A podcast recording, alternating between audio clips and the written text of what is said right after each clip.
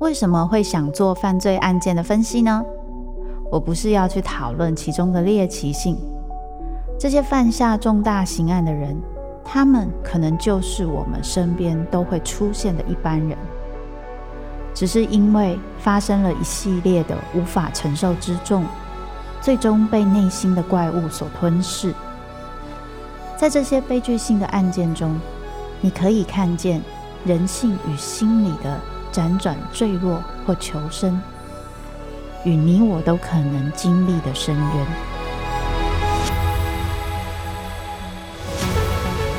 我是周慕姿，我的全新订阅节目《周慕姿读犯罪脚本》，被恶魔追逐的人，带你从心理学的角度探索人性的黑暗面。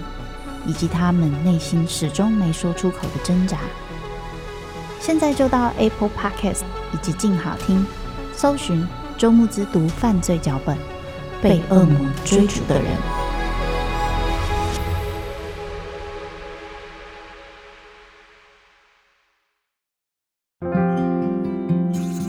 沿着作家的笔尖，进入有声书的世界。听作家谈创作历程与字里行间的声音故事，欢迎收听《作家说》。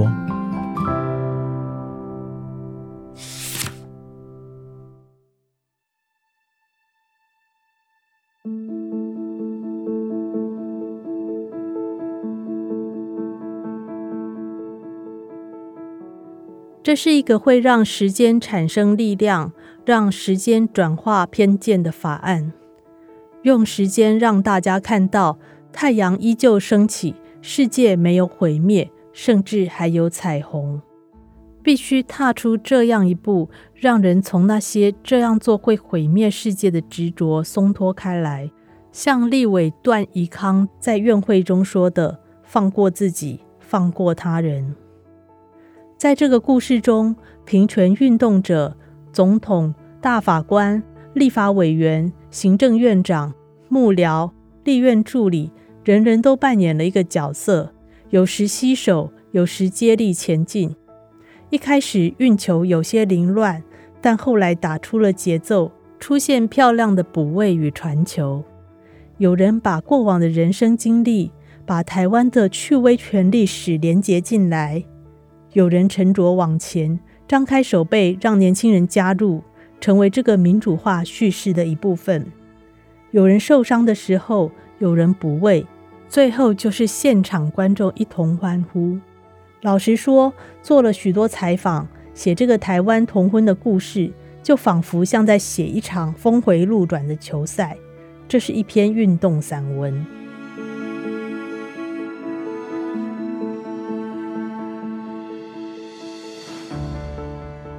欢迎收听由静好听制作的《作家说》，我是张慧晶。由我和李同豪、吴景勋共同执笔的《时代如何转了弯：蔡英文与台湾转型八年》这本书，已经由静好听发行有声书。今天我在节目中会分享这本书的撰写过程。许多人看到这个书名，或许会认为是一本政治人物的书。但其实，我觉得它更像是一本当代史。过去的八年，台湾在许多领域发生了变化与转型。蔡英文当然是其中重要而关键的一个人，但不是唯一的一个人。在过去八年，台湾发生重大转型的各个领域当中，有总统，还有政务官、幕僚、民间人士参与在其中。变化的背后，有哪些人做了哪些事？促成了转变呢？这本书要告诉大家转变背后的故事。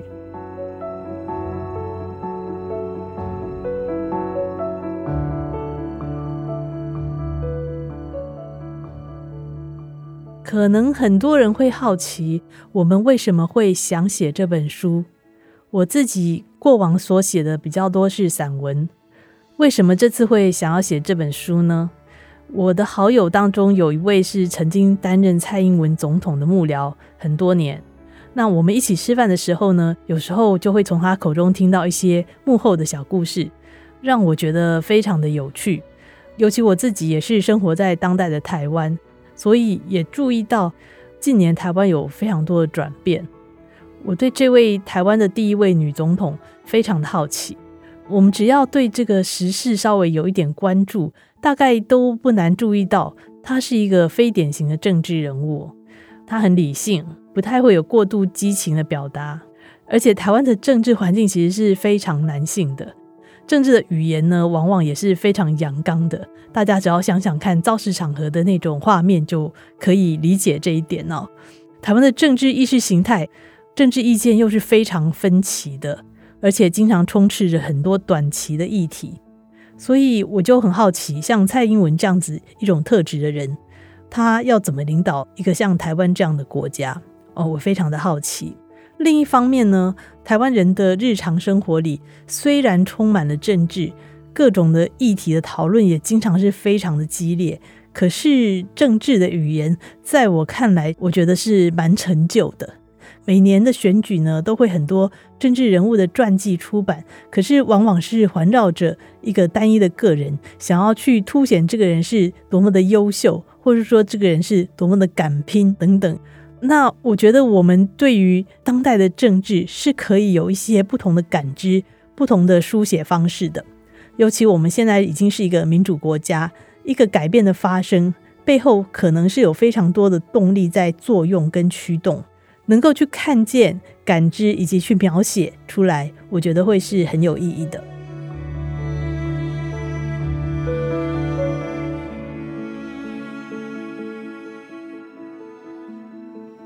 这本书的结构总共有十章，还有前言跟后记。十章分别谈九个重要的议题：同婚、年金改革、产业转型、外交、国防、社会福利。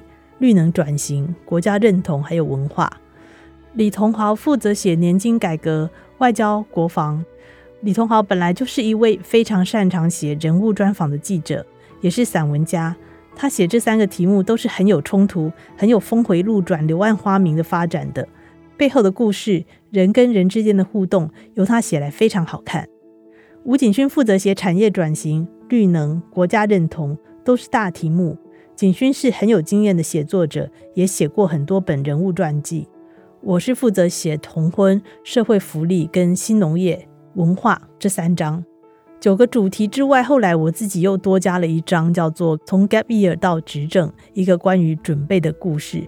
这是因为我在访问中一直注意到，台湾这几年发生的转型，不能只从二零一六年蔡英文执政那年讲起，而是要回到更早之前。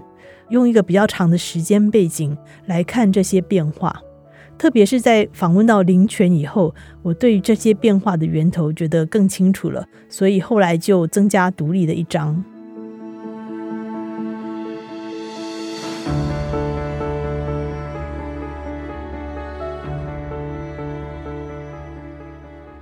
我们每个作者虽然有各自负责的主题，但是我们要访问的人有一些是重叠的。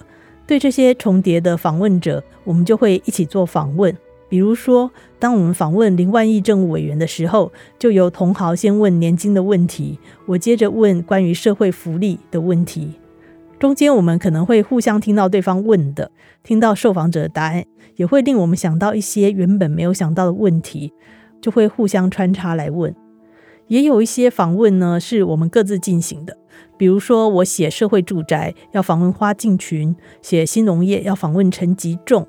这些其他两位作者，他们所写的领域就比较无关，那就由我自己来进行。但因为我除了是其中一位作者，同时也是协助统筹这本书，所以大部分的访问，即便不是我负责写的题目，我也都会尽可能在场，以便有一个整体的了解。最后要整合的时候，我看到两位作者的文章，也会知道他们的取向跟取舍。如果我有一些不同的想法，也会提出来跟他们讨论。其中像是产业转型篇、绿能篇，因为这两篇的题目比较大，那景勋完成初稿之后，我也从一个编辑的角度去看，觉得必须做一些补访，所以就协助来做一些补访。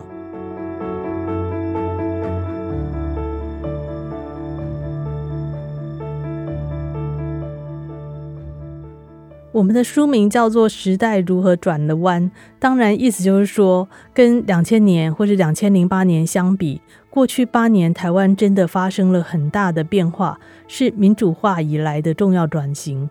这些转型是如何发生的呢？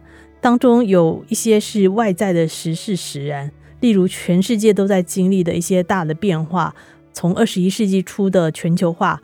世界是平的，到进入到一个新的阶段，区域政治动荡啊，数位集权崛起啦，哈，供应链的重组啊，等等，有非常多变化，都是过去八年台湾面临的一个处境。那这八年的转型呢，虽然有这些是外在推力的影响，但是也有台湾自己所做的准备，有所准备也才能够承接到这个时代的变化。不过，台湾的政治生态使我们经常会深陷在许许多多的短期的政治风暴当中，或是这种极化的争执吵嚷当中。但是，我们从访问中看到的台湾政治，却是有另外一种可能性的。蔡英文这个人呢，用许多人不约而同对他的描述来说，是一个政策控啊。他喜欢讨论政策，而且是会去做很多长期的规划。他在二零零九年启动十年政纲的讨论。然后他在二零一二年总统大选失利的时候，他曾经跟林权说，他觉得没有选上也没有不好哈，可以把握时间再准备得更充分。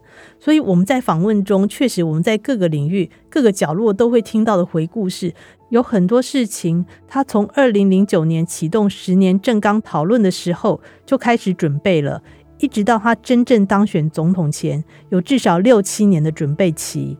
在这段时间呢，他在各个领域。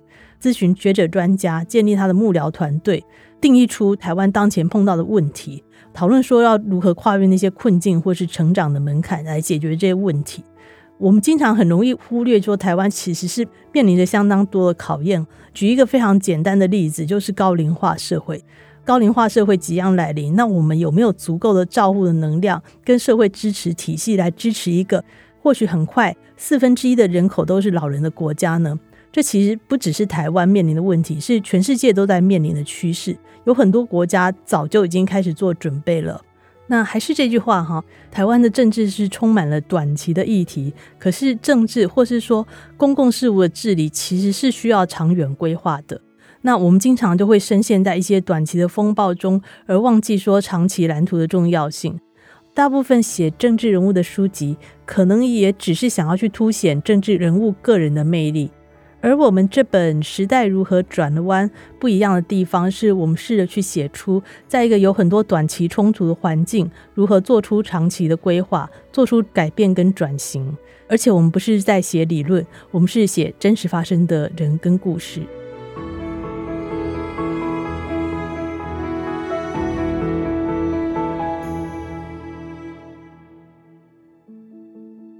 如果有年轻的读者关心公共事务，我想或许他们能从这本书中看到理想，也看到现实。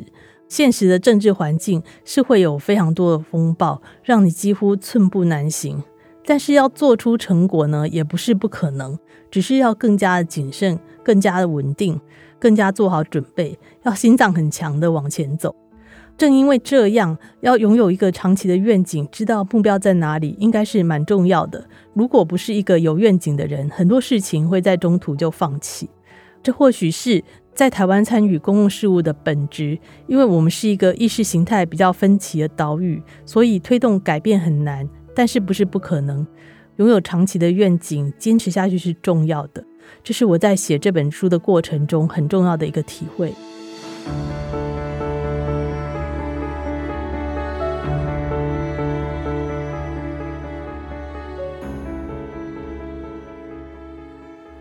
我们的九个主题是从同婚、年金这两个主题开始的，因为这两个题目是蔡英文执政初期引起最多社会冲突的领域。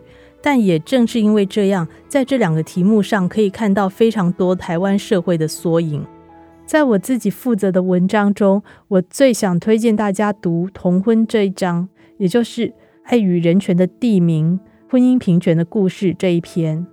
因为同婚主要的推动者有民间的力量，他最后能够达成，也并不是哪一个单独的个人英明神武一个人做的决定，其实是社会力、政治力多方互动的结果。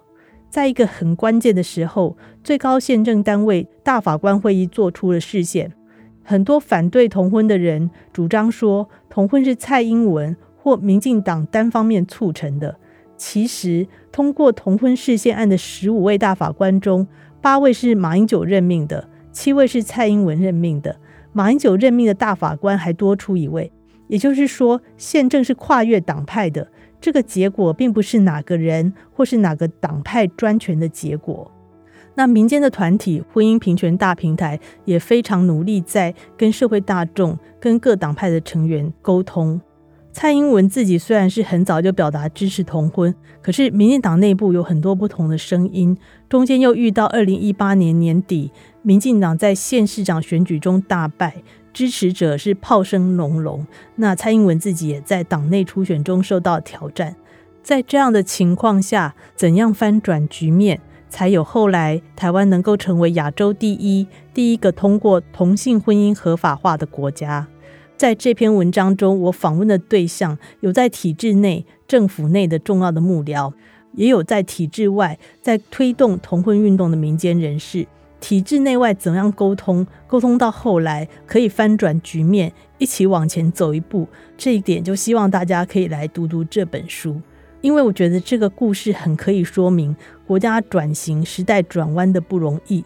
其实这本书中的其他故事也都有类似的特质。我们是一个民主国家，蔡英文是这八年的总统，没错。他的人格特质呢，也确实影响了这八年公共事务的方向。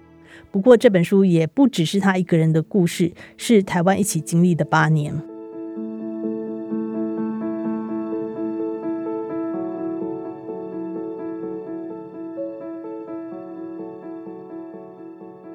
采访中，我们听到很多幕僚告诉我们，蔡英文这个人失败的时候，在谷底的时候，反而会很冷静。他自己也曾经在接受一个采访的时候说：“政治是祸福相依，当失败了以后，盲点浮现，你反而自信起来。”另外一点是，他似乎也很擅长把反对者放在身边，把别人眼中的他的敌人纳入进来，成为后来他的团队的一份子。郑丽君就说过，蔡英文作为领导人有一点非常不容易，就是他不怕听反对的话，他会去听不同的意见。蔡英文这位女性领导人给我的印象是非常大气的。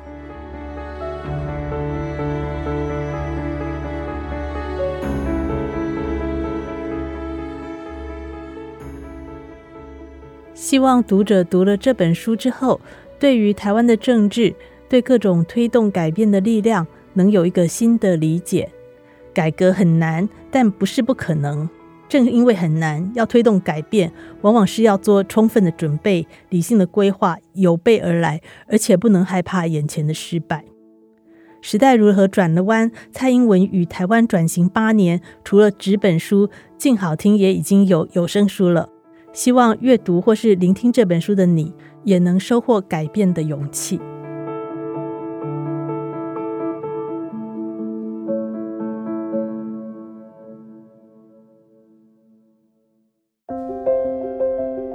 想听、爱听，就在静好听。